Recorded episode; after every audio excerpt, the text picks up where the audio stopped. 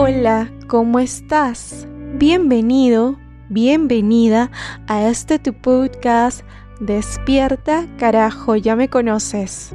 Yo soy Lorena y en este podcast hablamos de todo, absolutamente todo lo que se nos dé la gana de hablar. ¿Y tú? Sí, obviamente tú, desde el pleno uso de tu libertad, vas a escuchar sí y solo sí te da la gana de escuchar. Pero recuerda, igual, esto lo hago con mucho, pero mucho cariño para ti. Sí, para ti, que eres el ser humano más especial del mundo entero. Por eso, estos aplausos van para ti.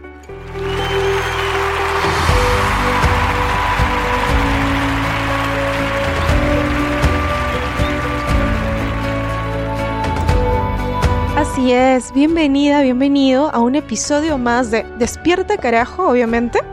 Y hoy día vamos a hablar de este tema que estaba rondando mi cabeza, que es cómo nosotros percibimos el mundo. Ok, imagina que yo tengo en mi mano un helado de ajo y ají. Tú has probado el ajo y no te gusta, tú has probado el ají y no te gusta, y dices, oye, un helado de ajo y ají, como, o sea, no creo que eso sea rico, ¿no? Entonces tú vas a basar tu opinión en la experiencia que tú has tenido con el ajo, la experiencia que tú has tenido con el ají. Y luego puede venir una persona X que no ha probado este helado de ajo con ají. Nunca lo... Este de acá no lo he probado. Lo he probado en otra tienda, otro helado. Y viene y te dice, oye, sí, yo probé un helado de ajo con ají, pero nada que ver. ¿eh? No, no pasa nada.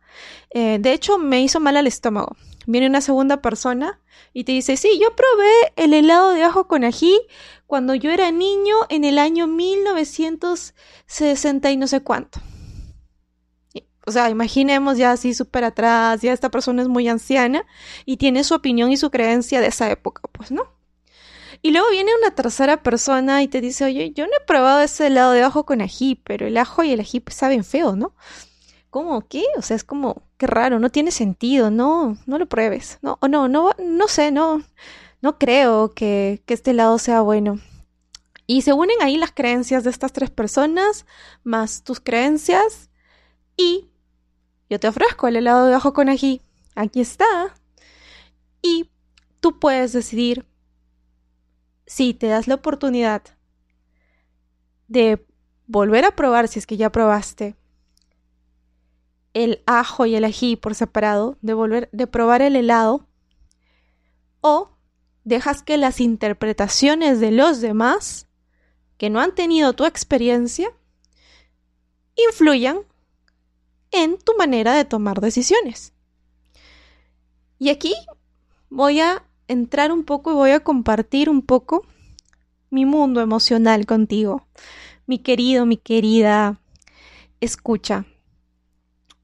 Estaba yo por ahí recordando y de pronto yo me detuve en uno de esos recuerdos que es uno de los recuerdos más felices de mi vida. Y mira que yo he tenido muchos, muchos, muchos recuerdos felices. Y lo recordé como si fuera ayer. Yo estaba dormida en el calor de mi pequeña ciudad, en la ciudad donde yo me crié. Y en esta ciudad hace mucho, mucho calor. La temperatura llega a 32 o más.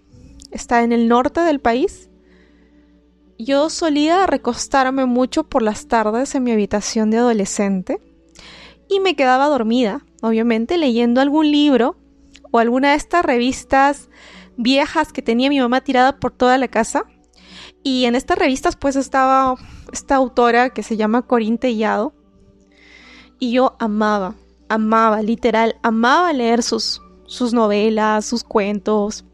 Más que nada sus novelas, eran como mágicas. Entonces yo me teletransportaba a estos mundos de ensueño, a estos mundos de romance. Lorena, ¿y esto qué tiene que ver con la manera de percibir el mundo? Aguanta, ahorita te cuento. Sí, escucha nada más. Entonces yo recuerdo que por aquella época yo leía libros, revistas viejas y eso se había convertido en una especie de postre intelectual. Me encantaba, era como que lo máximo. Me sigue encantando. Aquí entre nos me sigue encantando. Y mientras yo acababa estos chocolates, yo iba leyendo, leyendo. Y disfrutaba estas tardes recostada en mi cama mientras el sol me calentaba los piececitos y mientras yo iba leyendo y a veces me quedaba relajada y me dormía. Yo creo que por esa época empecé a leer a Simbad el Marino. Si no has leído Simbad el Marino es una de las historias que está dentro de las mil y una noches, ¿ya? Y a mí me encantaba poder disfrutar el viaje junto con este navegante y poder vivir sus historias a través de cada una de estas de estos siete viajes que él hacía, que él hizo. Y las vivía una y otra y otra vez. Era mi experiencia emocional. ¿Me entiendes? Estaba generando yo una experiencia emocional al respecto.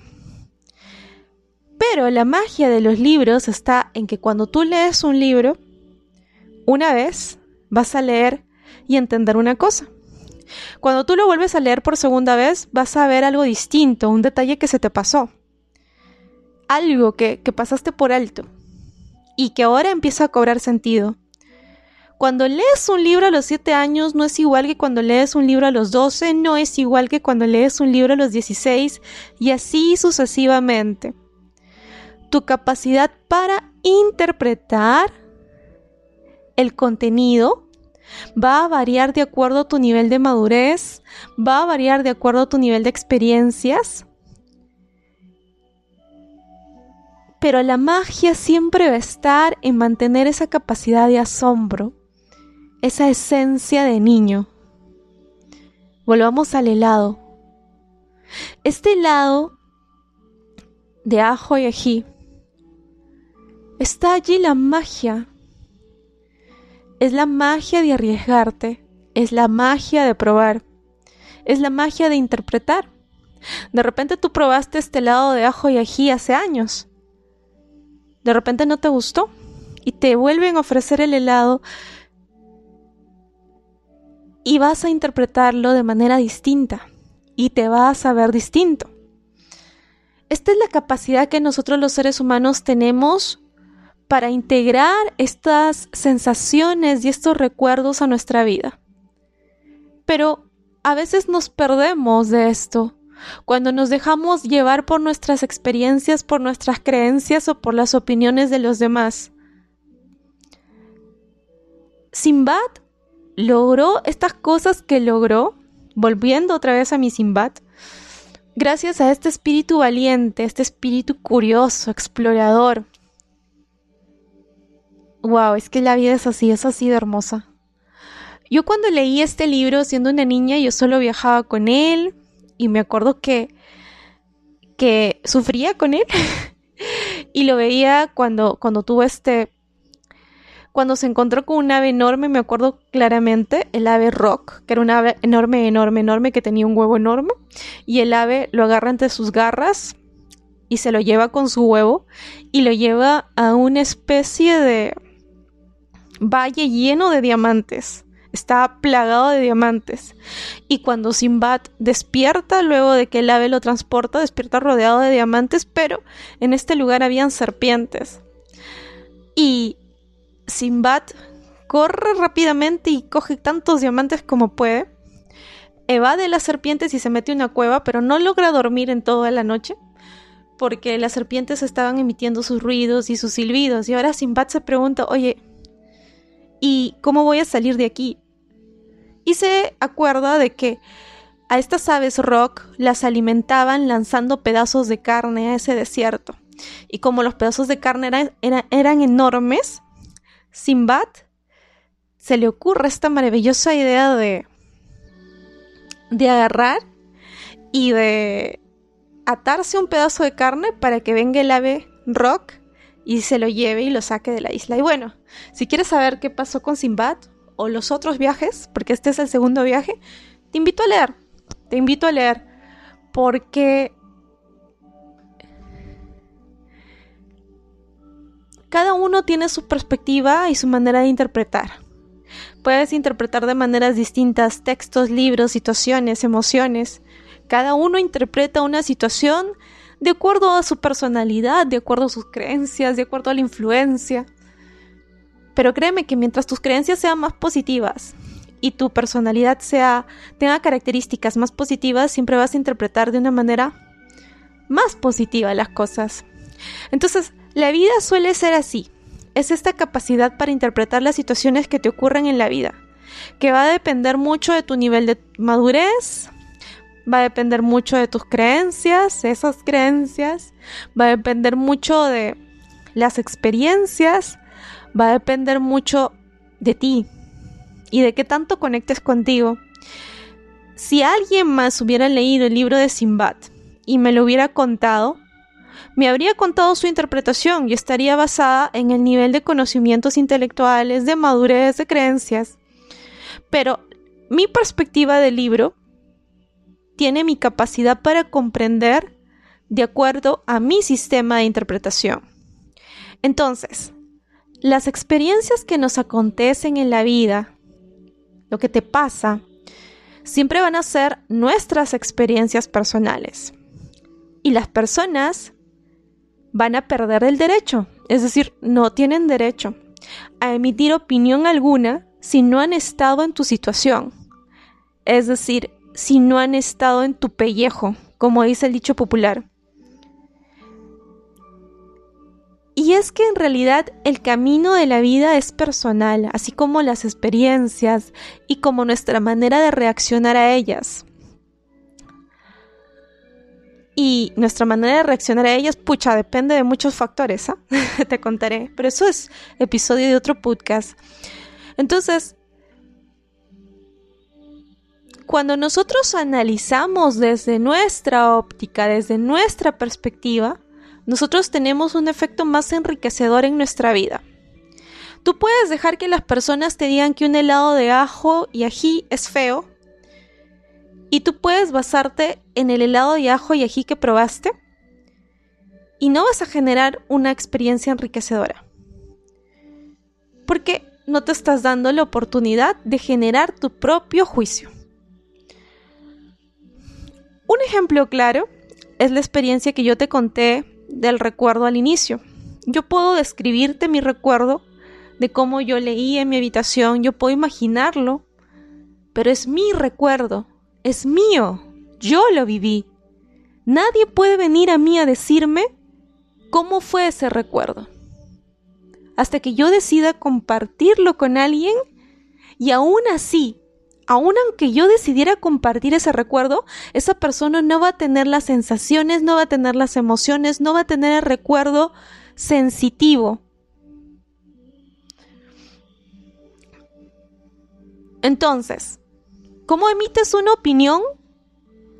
En base a una experiencia que tú no has tenido, en base a un recuerdo emocional que tú no has tenido. Tu opinión va, a estar basada en tu perspectiva, en lo que tú crees que podría ser. ¿Me entiendes? No va a estar basada en la mía. Y yo soy la persona que tuvo la experiencia. Yo soy la persona que la vivió. La que tuvo las emociones. Y por tanto el impacto de ese recuerdo va a ser mayor en mi psique. Mientras yo lo analice y por ende las decisiones en relación al nivel de significancia de este evento solo las puedo tomar yo que soy la persona que atravesó, que atravesó, yo que soy la persona que atravesó y que vivió esta experiencia. En simples palabras, a ver, te lo resumo. Cada uno es dueño de sus percepciones, cada uno es dueño de sus sensaciones. Las personas que pretendan emitir opiniones o juicios siempre lo van a hacer desde la óptica del observador. Ellos no han vivido tu experiencia, ellos no están en tu pellejo. Por tanto, van a tener integrado ese sesgo del observador. Para que ellos emitan una opinión tienen que llamarse como tú, vivir en tu piel, vivir en tu cuerpo, vivir en tu cabeza. Dime, ¿cuántas personas pueden entrar a tu cabeza, a tu cerebro, indagar en todos tus recuerdos hasta los más mínimos? ¿Cuántas personas pueden entrar en tu cuerpo y sentir las sensaciones como tú las sentiste? ¿Cuántas personas pueden entrar a, tus sentidos y escuchar como tú escuchaste y ver como tú ves?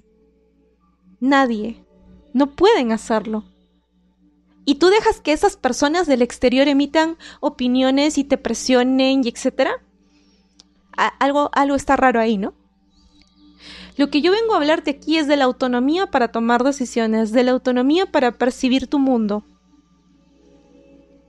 Es por eso que resulta importante siempre, siempre conectar con nosotros, siempre entrar en nuestro mundo interior, en nuestro mundo personal, en nuestro templo sagrado, que es nuestro cuerpo, que es nuestro espíritu, que es nuestra mente, para poder encontrarnos. Y con ello, identificar nuestra autonomía, es decir, nosotros, yo soy responsable de mí. Nuestra responsabilidad al momento de percibir los eventos de nuestra vida y de tomar decisiones. Wow, qué bonito que es cuando tú conectas contigo. Qué bonito que es cuando tú te conoces. Qué bonito que es cuando tú sabes quién eres y lo que quieres. Qué bonito que es cuando tú sabes que las personas son dueñas de sus emociones y que sus emociones no tienen nada que ver con las tuyas. Qué bonito que es cuando dejas que las percepciones y opiniones de otros, mm, mejor dicho, ¿cómo te podría decir? Como que dejen de existir, como que te liberes como que te liberas. Eso es más o menos de lo que te estoy hablando en este, en este episodio, de liberarte, de romper con, con, con ese vínculo, con esas cadenas. Martilla ese vínculo, martilla esas cadenas. Tú no eres los sueños de nadie, tú tienes tus propios sueños. Nadie percibe como tú, nadie siente como tú, nadie siente como tú. ¿Me entiendes? Por tanto, deja de sentirte confundida o confundido con el mundo.